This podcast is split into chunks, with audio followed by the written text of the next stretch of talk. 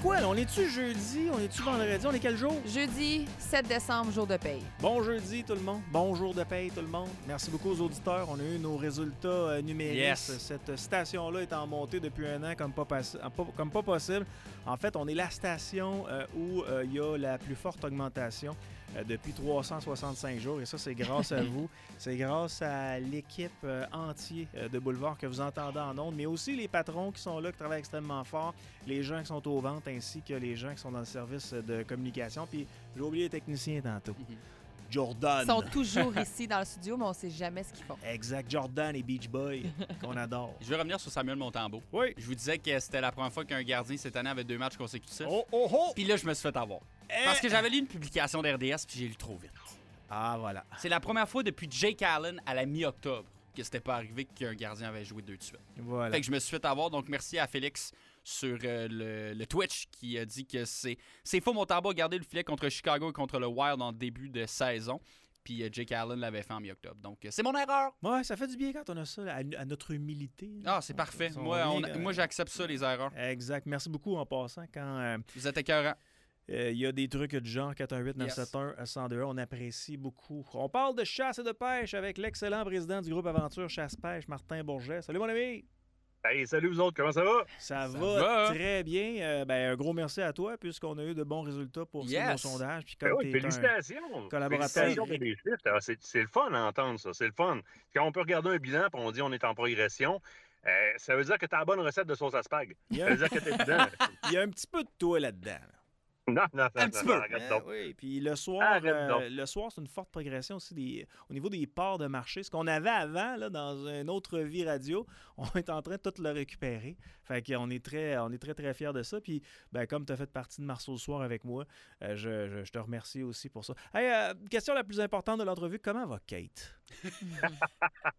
Attends un peu, elle va te répondre. Comment ça va, Kate? Ça va super bien. Salut Kate. Et toi? Ouais, ouais. Vous êtes dans quel secteur, les amis? Là, on est entre deux. Ce matin, on était euh, dans le coin de Saint-Augustin-de-Desmaures. C'était le déjeuner de la Fondation de la Faune, déjeuner annuel de la Fondation de la Faune. Là, on s'en va à Saint-Alexis-des-Monts pour le congrès de la Fédération des pourvoiries. Euh, pour redescendre ensuite demain dans le secteur de la Zec-Jarreau en Beauce pour aller avec les jeunes la chasse euh, au, la chasse au cerf de Virginie en format relève. Fait que ça, on, on est dans plein de secteurs. Ben oui, ben oui. Hey, la- en fin de semaine passée, j'ai été faire un tour à l'abbaye de Saint-Benoît-du-Lac. Ben oui, Et, en euh, retraite. Ouais, ben ouais, j'ai fait une petite retraite silencieuse de trois jours. Là. Je voulais plus m'entendre parler. Et- Les autres non plus. Ah, les autres non facile. plus. Puis euh, je, me, je me promenais le- tôt le matin et euh, ils ont des poulaillers. Eux autres, ils ont une coupe euh, de trucs là, sur le terrain de l'abbaye. Puis j'entendais des coyotes au loin. Que c'est exceptionnel d'entendre ça, Martin. Euh, puis en même temps, tu sais, est-ce qu'il y en a tant que ça, des coyotes autour de nos villes?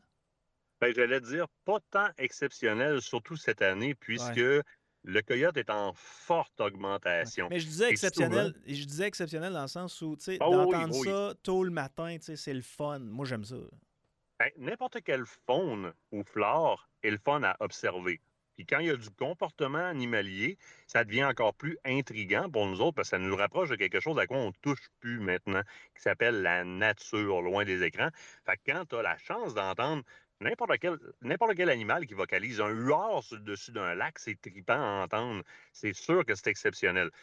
Par contre, oui, je te réponds, il y a de plus en plus et beaucoup, beaucoup de, d'auditeurs nous écrivent. Fait comme je pense, j'ai entendu un coyote, je sais pas si c'est coyote, loup.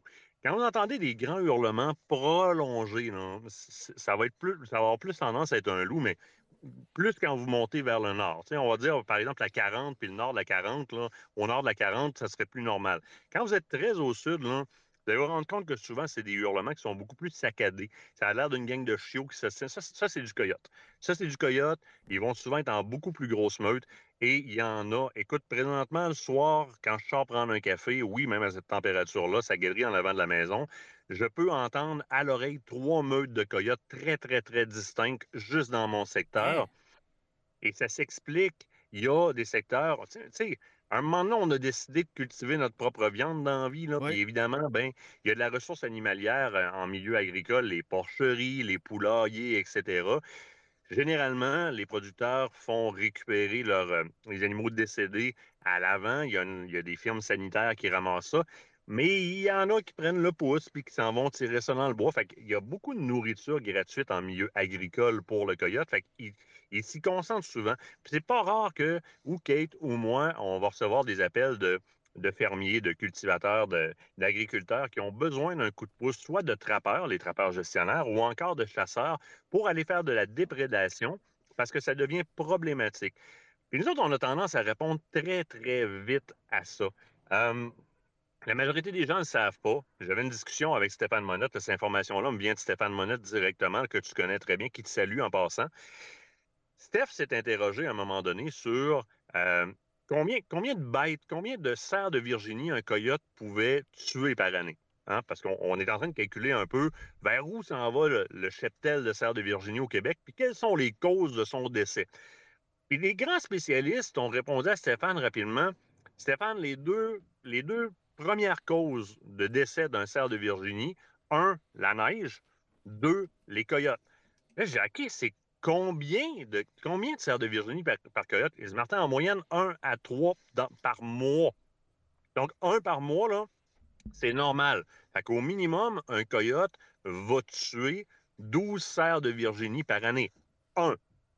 Là, quand tu commences à parler d'une meute de 15, 20, 25 coyotes.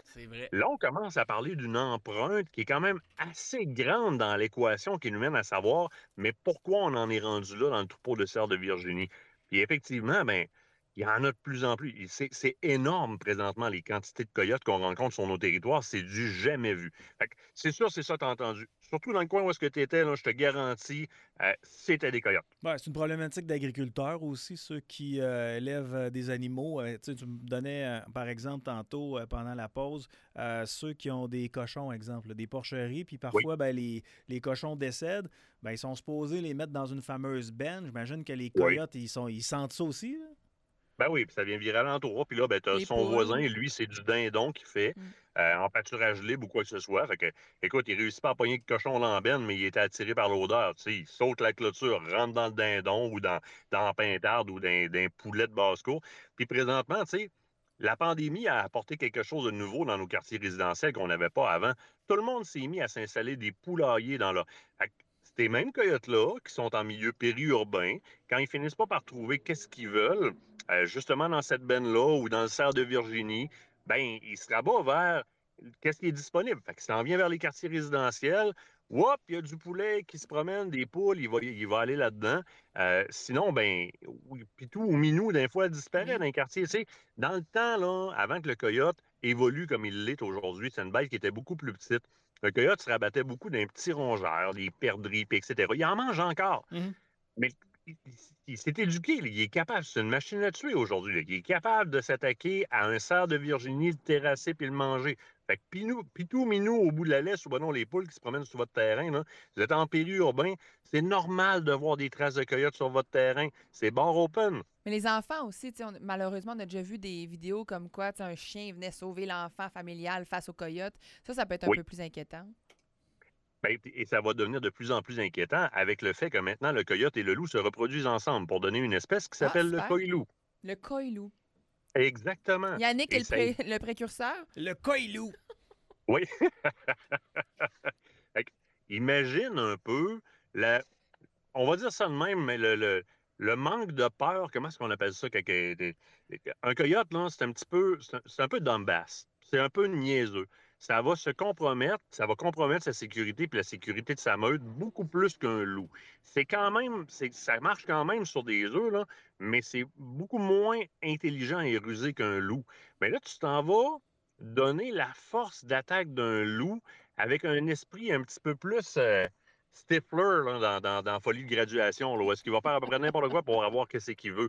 Là, tu viens de créer une machine que tu peux plus contrôler en la comprenant logiquement. Tu viens de créer une machine qui peut aller chercher à manger, point final, sans poser de questions. Ça, c'est ce qui peut se passer.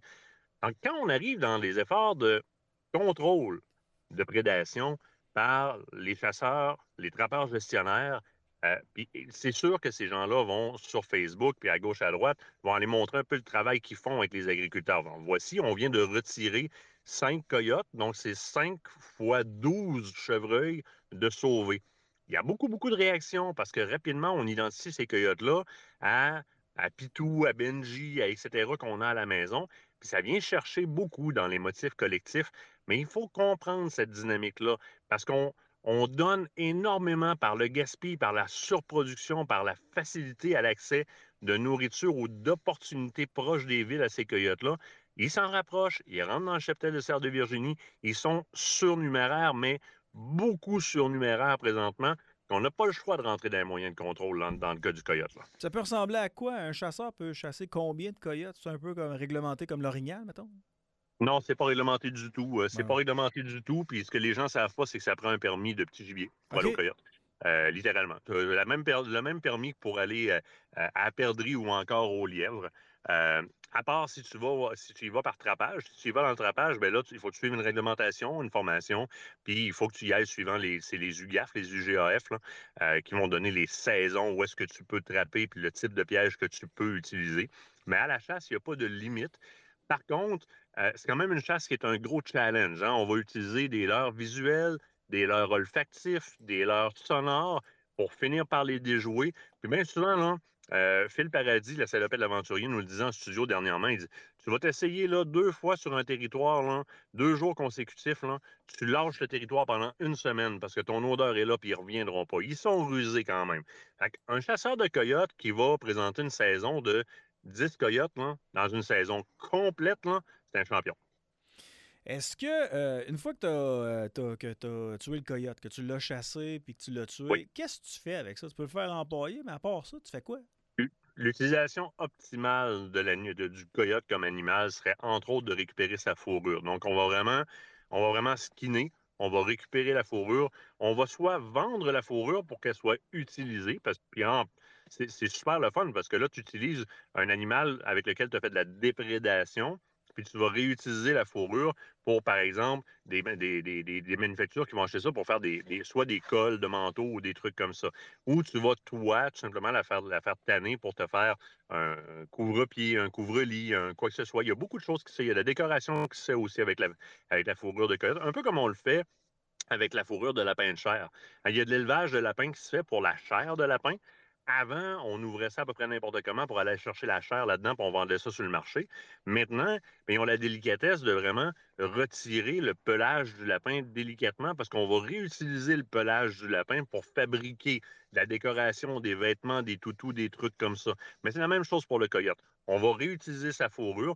Pour ce qui est de la viande du coyote, c'est pas comestible. Euh, les prédateurs au, Québec, à l'exception du lynx, ne sont pas considérés comme comestibles. Il y en a qui vont dire j'y ai goûté, c'est bon. Ça n'est pas considéré comme comestible, à l'exception du lynx. OK. Mais c'est pas considéré comme euh, comestible. Il me semble que je me risquerais pas. J'aurais l'impression de manger un chien. pas... pas juste ça. c'est vrai. Hein? C'est pas, fait pas partie de nos habitudes. Non, vraiment pas. On a plutôt l'alimentation du coyote. oui, exact. Est-ce que c'est vrai qu'il y a des coyotes maintenant sur l'île de Montréal? Oui, oui, oui, oui, absolument. Il y, a, des, il coyotes qui ont été reportés, qui ont été vus sur l'île de Montréal, définitivement. Moi, je ne les ai pas vus de mes yeux, mais de la photo, on a vu passer en masse. Alors, à moins qu'ils soient vraiment bons sur Photoshop, là, moi, je vous dis, on a, vu de la, on a vu de la photo avec des bâtiments clairement identifiables à Montréal, de coyotes sur l'île de Montréal, définitivement. puis ça se promène, ça se promène-tu pas mal ou ça reste dans le secteur, un secteur désigné?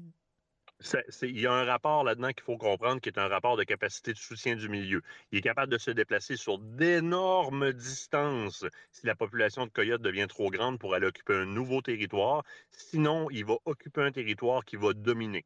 Il va créer une meute avec une hiérarchie.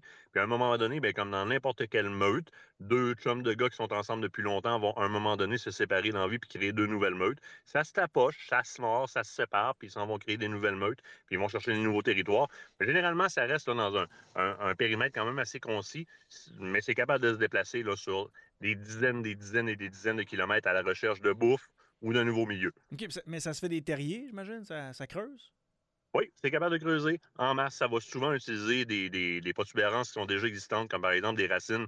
Un arbre qui va avoir poussé euh, puis qui va avoir dégagé dans le bas, il va souvent se servir de ça. Sinon, il va carrément creuser un nouveau terrier. C'est très performant pour creuser. Ah oui, impressionnant. Martin Bourget, comment on fait pour vous voir, pour vous lire, pour vous entendre? La place présentement où est-ce que vous pouvez avoir toute l'information, c'est sur notre plateforme, évidemment, Internet, Aventure Chasse-Pêche. Tapez ça sur Google, ils vont vous amener à la bonne place. À 21h, tous les jeudis, sur le, du côté de Télémag, en simultané sur Facebook et sur YouTube. On est maintenant sur Carbon TV, Sportsman Channel. Puis inscrivez-vous à notre infolette, gang, sur le site web. Vous allez tout savoir qu'est-ce qui se passe. Sinon, vous nous écrivez sur Facebook euh, ou ben non, vous nous pognez dans Marceau le midi. Puis d'un fois, on a même la chance d'être dans Marceau le soir. Ouais, monsieur. Ouais, madame. Ouais, les autres. Hey, je vous souhaite de passer euh, une, belle, euh, une belle run parce que vous êtes en Yes. voiture présentement. Puis tu peux-tu faire quelque chose pour moi? Ajoute la pause, ça sera pas long. Salut, Kate. Salut, C'est tou- Yannick. c'est toujours un plaisir de te voir et de te jaser. Super, hey, bonne journée. Salut. Amusez-vous, les amis. Bye-bye. Mar- Hey, salut! Martin Bourget, notre excellent chroniqueur chasse-pêche. Toujours un plaisir. Et sa douce conjointe. Kate. Cet homme-là doit être riche.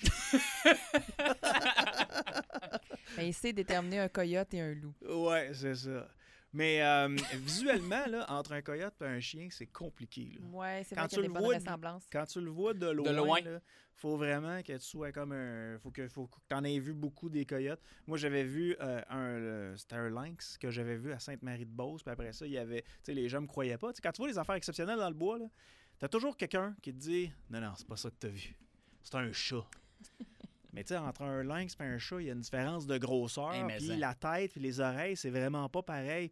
Mais comme je l'avais vu au bout, du ch- au bout du sentier où, je- où je courais, où j'avais vu mon, où ce que j'avais vu mon fameux euh, orignal, euh, Pascal, je l'avais vu au bout du sentier, puis je trouvais que le péteux, il était comme plus surélevé par rapport à ses pattes d'en avant. Ça, ça a l'air vraiment d'un lynx. Puis en jasant avec mes chums autour, ben non, c'est un chat que t'as vu. Puis là, je parle avec un agriculteur qui était euh, juste à côté du lac où j'habitais. Non, non, non, ça c'est des chats, il n'y a pas de lynx ici, il n'y a pas de lynx. Trois semaines ou un mois plus tard, le lynx était rendu à Scott. Puis il- a été pris en photo. Tout le monde en parlait. Ah ouais, tout le monde en parlait. Mais quand tu crois ça dans le bois, c'est très impressionnant. Est-ce qu'on avait réussi à te convaincre que c'est un chat? En disant non, non, Yannick, c'est un chat. Mais tu sais, les gens ont. ce que, tu n'as jamais vu, tu sais, tu peux pas, euh, peux peux pas toujours le croire. Tu sais, moi, quand quelqu'un me dit, Yann, j'ai vu quelque chose dans le ciel, tu sais, OK, bon, t'as peu. T'as-tu déjà vu, euh, t'as-tu déjà vu les satellites d'Elon Musk? Non, c'est quoi ça? Ben, c'est des satellites qui sont en fil, c'est comme une ligne horizontale, il y a plein de points blancs, puis ça passe à une vitesse incroyable dans le ciel. Ah, mais c'est exactement ça que j'ai vu.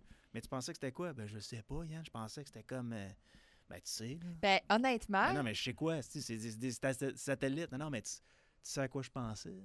Honnêtement, moi, je t'ai je t'ai raconté la scène. J'étais avec une de mes amies au lac Saint-Jean, on les a vus, puis il n'y a aucune des deux qui souhaitait dire As-tu vu ce que j'ai vu? Ben, Tellement c'était étrange, puis ça commençait, puis on n'avait pas beaucoup d'informations Ouais. là-dessus, mais c'était étrange. Mais quand tu y vas pas. tout le temps selon tes connaissances. Puis moi, ben, je n'en connaissais pas tant que ça sur la faune, mais quand j'ai vu euh, le, le- le fameux lynx, euh, je l'avais identifié, puis je trouvais ça exceptionnel de voir ça. C'est Mais quand, magnifique. quand on parle au monde qui ne l'ont jamais vu, ou bien si euh, tu, tu, tu vois quelque chose de se promener dans les airs, mettons un drone, tu sais, on sait tous c'est quoi maintenant un drone, mais euh, mets-les dans un endroit où, euh, je sais pas moi, euh, la technologie serait en pas. Mettons en Amérique du Sud où il y a une, une grande pauvreté. Tu mets un drone qui est illuminé le soir, là, qui a une lumière rouge et une lumière verte, là, puis tu le mets à hauteur des fenêtres, qu'est-ce qu'ils vont penser? Tu sais, ils n'envoient pas des drones. Ils savent pas nécessairement Ils c'est savent quoi. pas c'est quoi. Fait qu'ils vont, ils vont faire comme Pascal CV. Euh, T'as-tu vu ce qu'on vient de voir? Tu vas être. Tu y vas tout le temps selon tes connaissances. Fait que, bref, euh, des coyotes, il y en a partout. Il y en a même sur l'île de Montréal. Je, je serais curieux de savoir s'il y en a à Québec ou s'ils restent quand même en périphérie, peut-être plus dans le, le- le- le nord, là, dans les banlieues. Dans ton coin, tu dois en avoir, là. Lac Beauport? Tu les entends pas euh, Non. chialer dans le bois? Non. Mes parents habitent sur le boulevard Cartier. Il y a plein de coyotes de bois. Il y en avait beaucoup à l'Ange Gardien où Boulevard je vivais. Valcartier? Val-Cartier. Ouais. Ouais, je je sais pas ce que j'ai dit, mais Sur l'avenue Royale, euh, tout le long, derrière les maisons, il y a des grands champs. Moi, je me souviens d'en voir au loin là, quand j'étais quand j'étais jeune, là, des Ouais. coyotes. Mais euh, Côte de Beaupré, là. Uh-huh. Sauf que ça s'est beaucoup construit dans les, les dernières années. Probablement que ça a fait tasser un peu une coupe de meute. Ouais, exact, exact. Y en a-tu dans votre secteur? 418 971 101 Nous autres, on s'en va en musique avec Vendôme passé sur les zones de boulevard. Merci d'être là.